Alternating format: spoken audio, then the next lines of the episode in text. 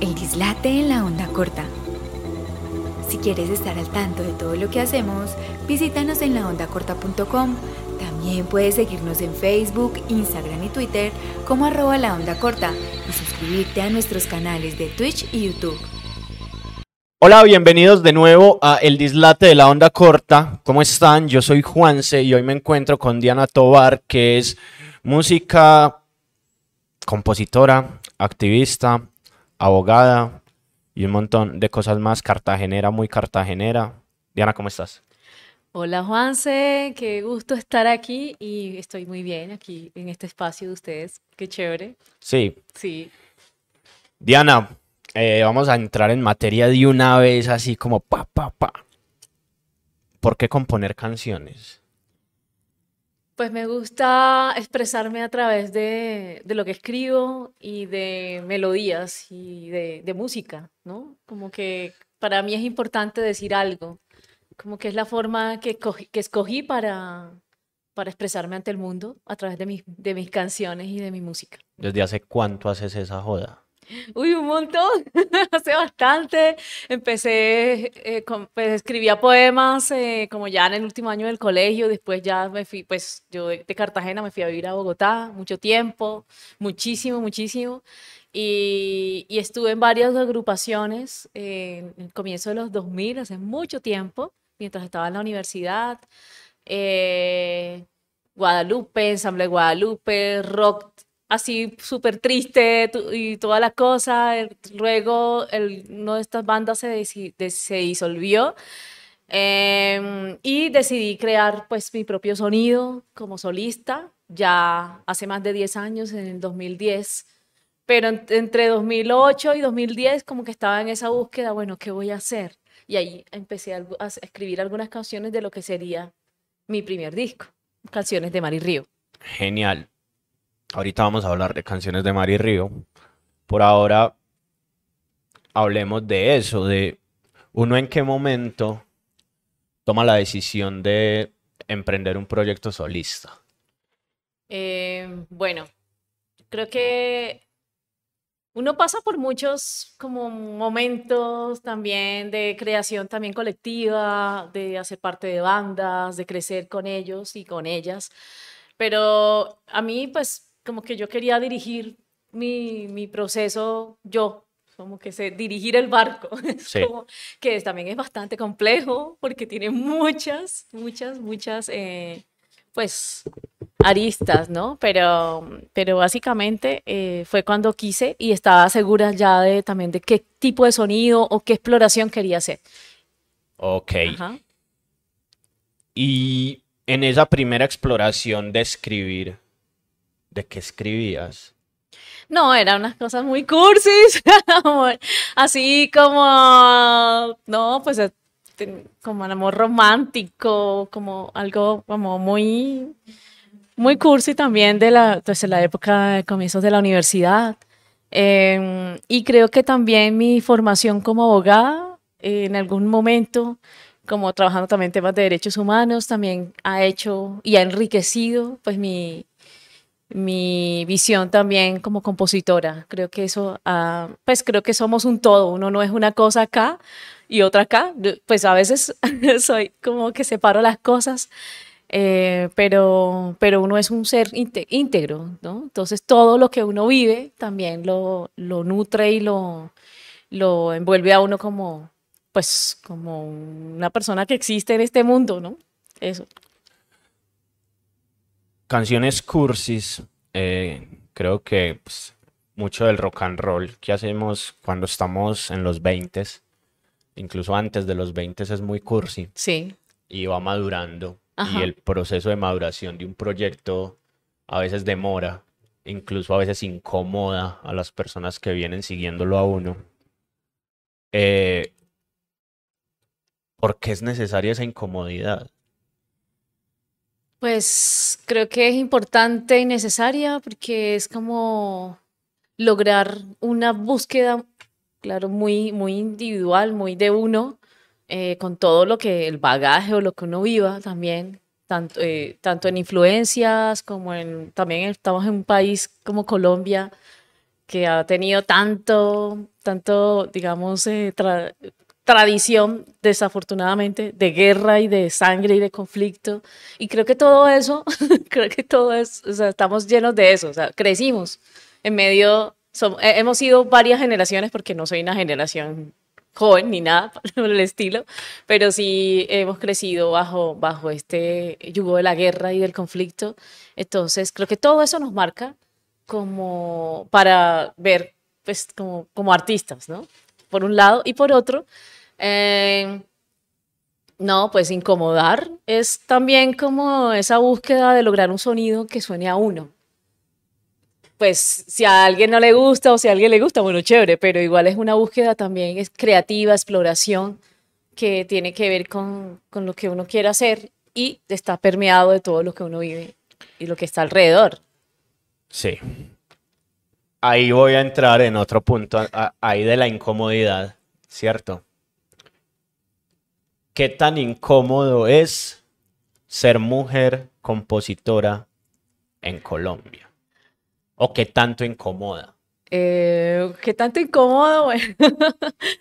Bueno, Bueno, más que incomodar, no sé cómo, cómo responder esa, esa pregunta. Eh, es como hacerse un lugar así como que venga, como así como, fue pucha, aquí estoy yo, quiero que me escuche, o sea, tengo algo que decir, escuchen por favor, y bueno, que quiera escuchar, bien, si no, bueno, sigo siendo música, pero, pero es como poder ser visibles. Creo que en, eso se trata también la, incomodidad, ¿no? Y, la, y, y y buscarse un lugar. Afortunadamente, cada vez más hay un montón de mujeres en Colombia, compositoras, cantautoras, solistas, lideran bandas, en muchos, muchos, muchos, muchos eh, géneros y músicas. Qué lindo eso.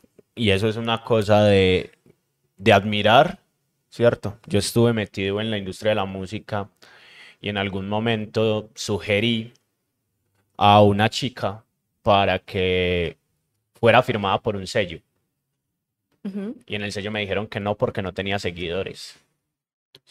Hoy esa chica es la primera mujer con mayor cantidad de nominaciones en los Billboard.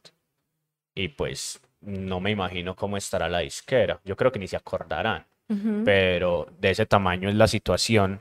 Y es por qué las mujeres están teniendo tanta relevancia hoy en día en el mundo artístico. Hay una reivindicación. Eh, estamos mirando más para allá. Las estamos dejando de ver solo como las coristas de las bandas. ¿Qué está pasando? O sea, ¿por qué las mujeres están tomando el poder musical de Colombia? Bueno, yo creo que son muchos factores que, son muchas cosas que están sucediendo también que hacen que eso esté, ese fenómeno esté sucediendo en este momento y no antes. Y es eh, también el trabajo colaborativo y la gestión colaborativa y el, el hecho también de, de unirnos en muchos momentos, ¿no? Em, y de, y de, pues, de sentir también esa necesidad de expresar, de, de ser visibles, de dar un mensaje y de, y de agenciamiento que en este momento también está ahí muy presente, ¿no? Porque, pues, eh, dar, dar, dar, como que tener un lugar en la industria eh, no es fácil, pero creo que cada vez más hay muchos, muchos rostros visibles, eh, no solamente cantautoras, instrumentistas, eh, mujeres en todos los, en- yo creo que en todos los, la cadena de la industria, ingenieras de sonido, productoras, bueno, en fin, Management y todas esas management vueltas. también. Listo. Y cuando llegas y encontrás esas redes, cuando empiezan a tejerse esas redes, ¿qué siente una Diana Tovar cuando empieza a ver como ese acogimiento entre todas, como vamos a hacerlo y a ganarme ese, a ganarme también mi espacio y a mostrar también mi espacio, porque al final también hay muchos.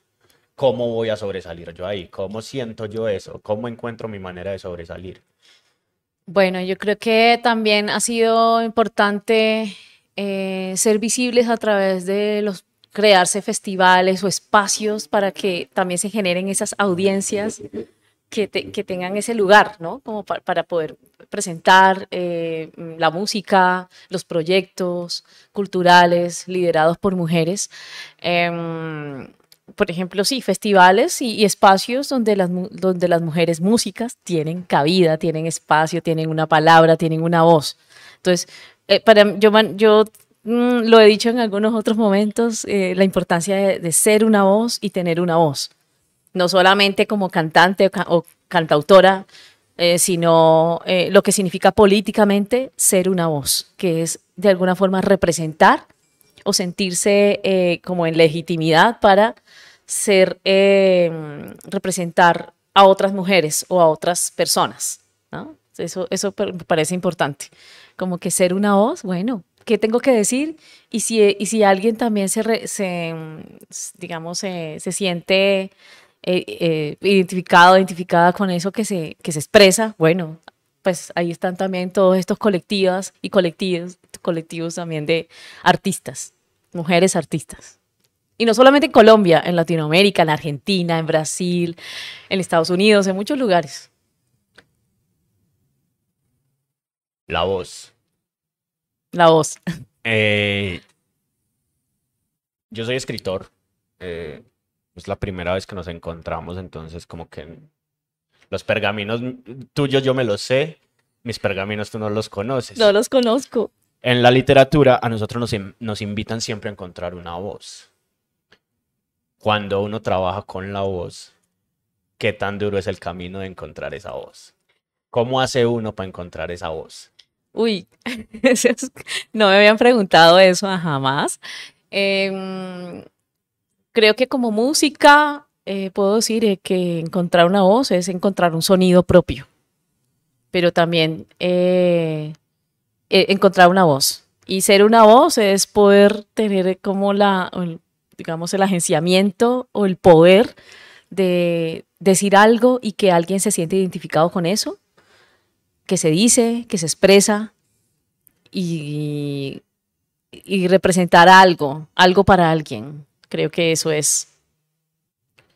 Hay algo en la voz de Diana que me encanta, más allá de la voz, o sea, del ejercicio físico de la voz al cantar. Y es que tu voz está en la música colombiana. Yo la escuché con charanguitos, la escuché como en cumbia, la escuché en paseitos, la escuché en un montón de cosas. Y es, ahí va mi pregunta, ¿por qué la música colombiana? Bueno, la música colombiana es una, yo creo que es algo muy afectivo, y geográfico. Creo que esa es una, una, cosa de amor por un lugar y por muchos lugares que tiene este país. Em, empecé indagando por, digamos, al comienzo que yo empecé, mi, mi sentir siempre ha, estado el rock ahí y siempre va a estar, es como que siempre está, así parece, no parezca, pero ahí está muy presente. Pero poder indagar explorar e investigar también porque lo hice con, cuando hice una maestría en Derecho en la Universidad Nacional de Colombia, en Bogotá, y, la, y la, investigación la hice sobre bullerengue. Entonces, como que, se, como que esa inquietud creativa de, de bueno, ¿qué es lo que pasa?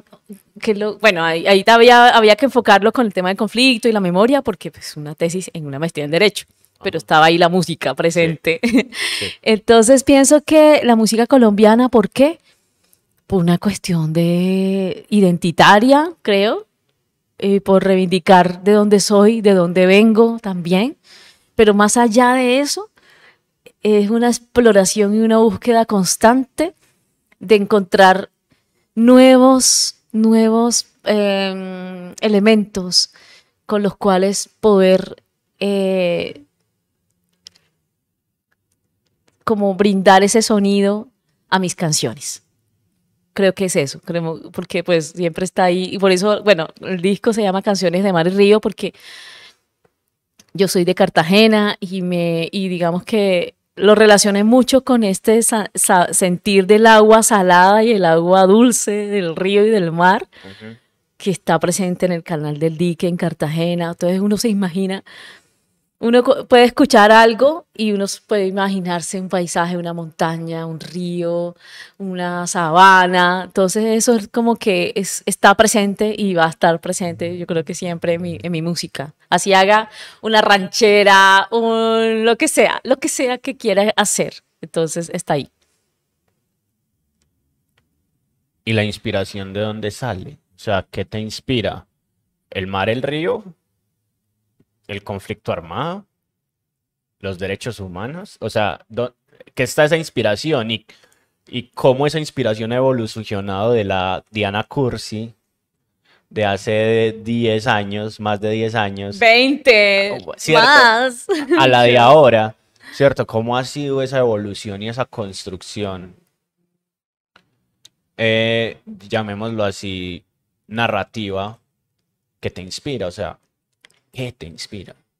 ¿Qué me inspira? Em, bueno, digamos que es algo muy visual también. Siento que soy muy visual al momento de componer. Y eh, también me hago ejercicios para obligarme a escribir y a, y a- y a, pues, a componer. Pues no es una cosa que hoy estoy inspirada, no, a veces cuando ya pasa mucho tiempo que no, no me sale nada, como que, uy, me hago como, no, me voy a concentrar, me quiero, como que no quiero saber, me hago un detox un poco. y y en, la, en el silencio absoluto trato, cuando se puede, eh, eso me, me ayuda mucho, como el silencio de, estarme, de irme al campo, a una montaña o a algún lugar, eh, me inspira mucho para, para componer. El silencio y también momentos en la soledad también es como fundamental en el artista, yo creo, ¿no? Pues tú creo que lo sabes también como escritor. Entonces, eh, pero creo que siendo muy objetiva también, lo que me inspira es eh, como una imagen fotográfica también de, de cosas que quiero describir cuando, cuando compongo. Emoción, sensaciones, cosas. Como igual también soy muy emocional, como que son están ahí, está muy presente en muchas de las letras, ¿no? Como lo, lo, lo introspectivo, aunque no parezca, puede ser una cumbia, una champeta, pero está ahí, eh, depende también de qué sea, ¿no? Ok, y, y cuando está ese espacio en blanco, ¿qué siente uno? ¿Qué pasa por tu cabeza en el espacio en blanco?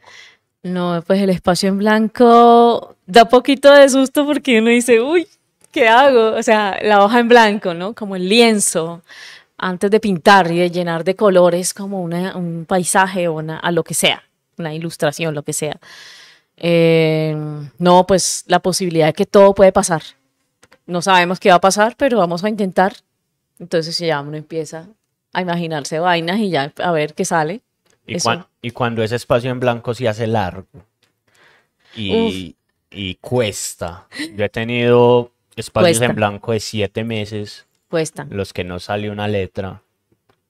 ¿Qué sientes? O sea, ¿cómo se puede retomar el camino? ¿Cómo se puede salir de ese espacio en blanco? Uy, qué, qué complejo esto también, porque se siente mucha frustración. No sé, es que tú lo, lo- lo sientes, lo, lo has vivido. Frustración y como impotencia, como que quiero, pero no me sale nada. O sea, como que no, esto, no está dispuesto tampoco el cuerpo, como que también eso es importante.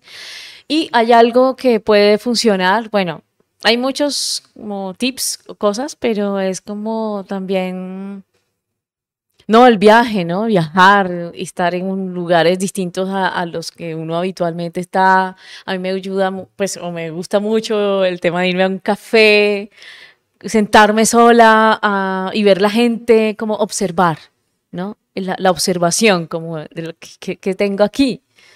Eso. Eh, recuerdo que, eh, pues, el 15 de julio salió una canción que se llama Cumbia sobre el mar, que eh, hice con los Georgis, que es un grupo eh, en de Bogotá. Y eh, había hecho una letra inicial en, en un diciembre. Y en enero dije, no, vamos a ver si puedo organizarla y la termino y la organizo bien. Y me fui a un café. Como que tenía esa finalidad y me quería obligar a terminar la canción. Y Sí. sí, y efectivamente salió. Pero sí, es eso también, la observación puede ayudar mucho.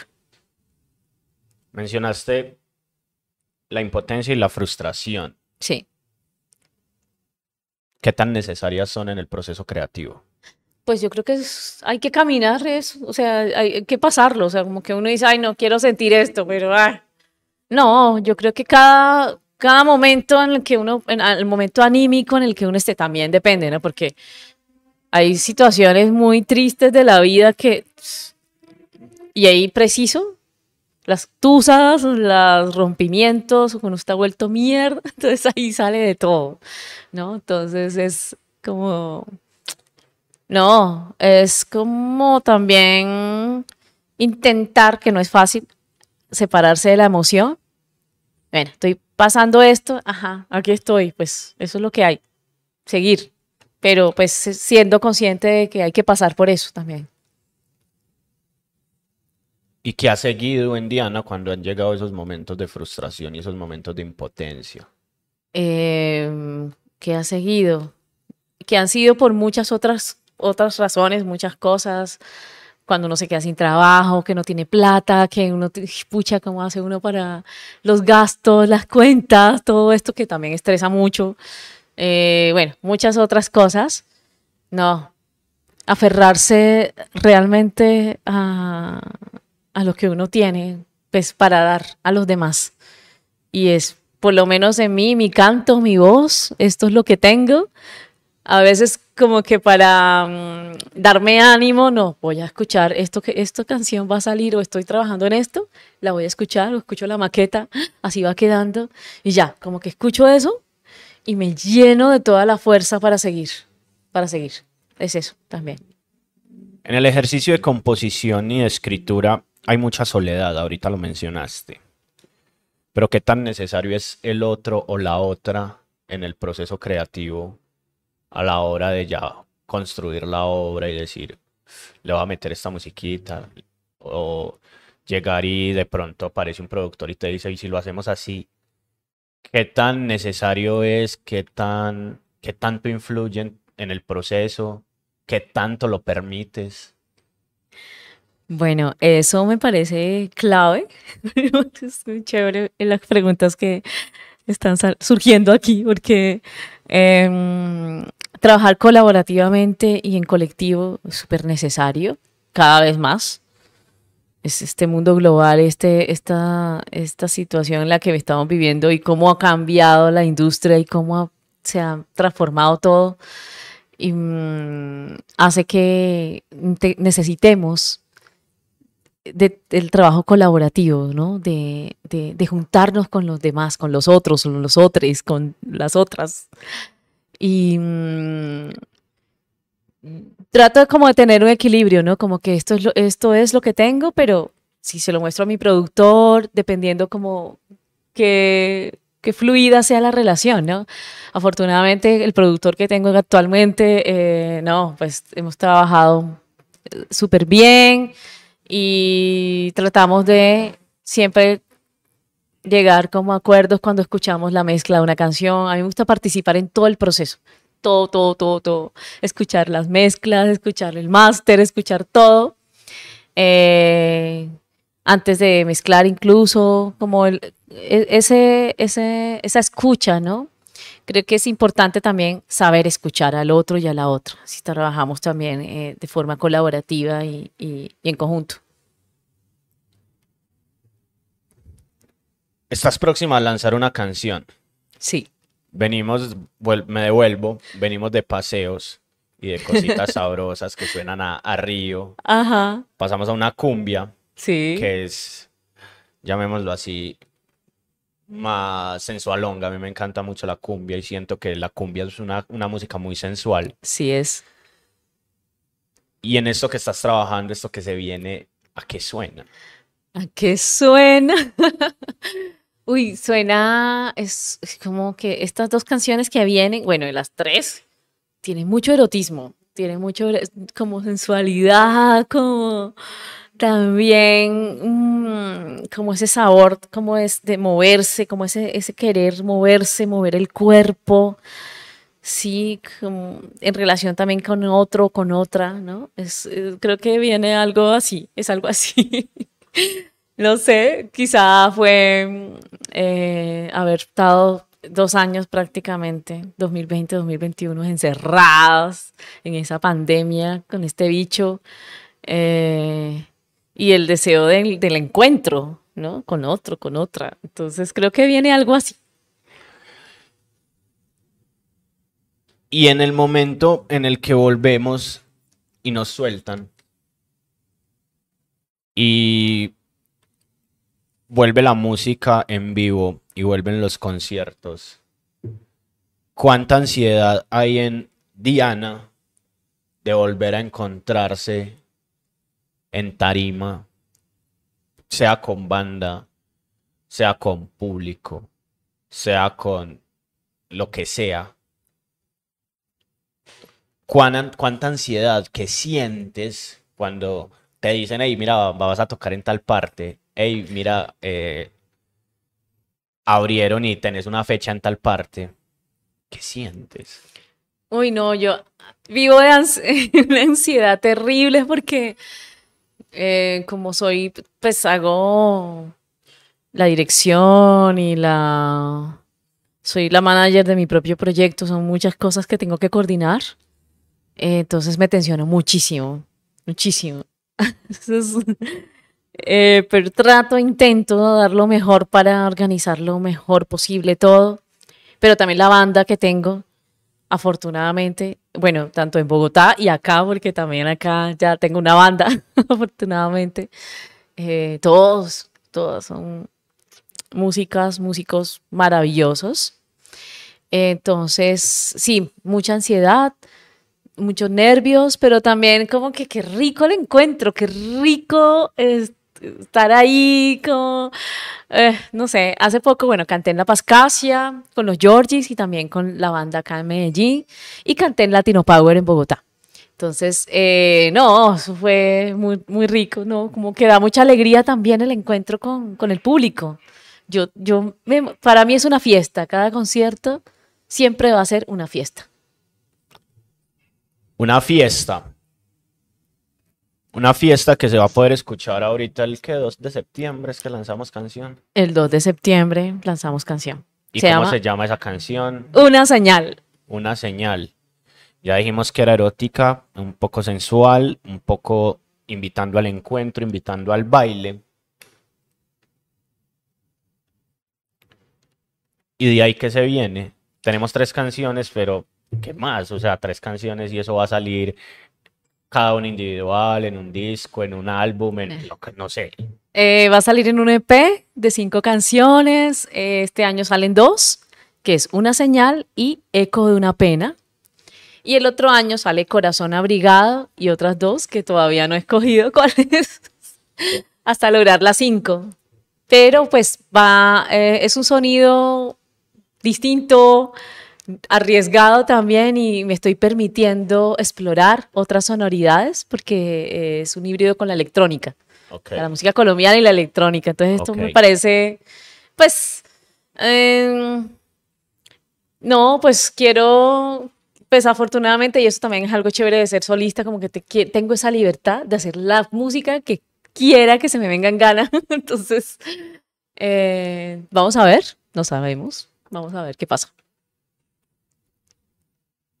Y si estás hablando de que tienes dos, todavía no sabes elegir qué canciones siguen. No. Tienes...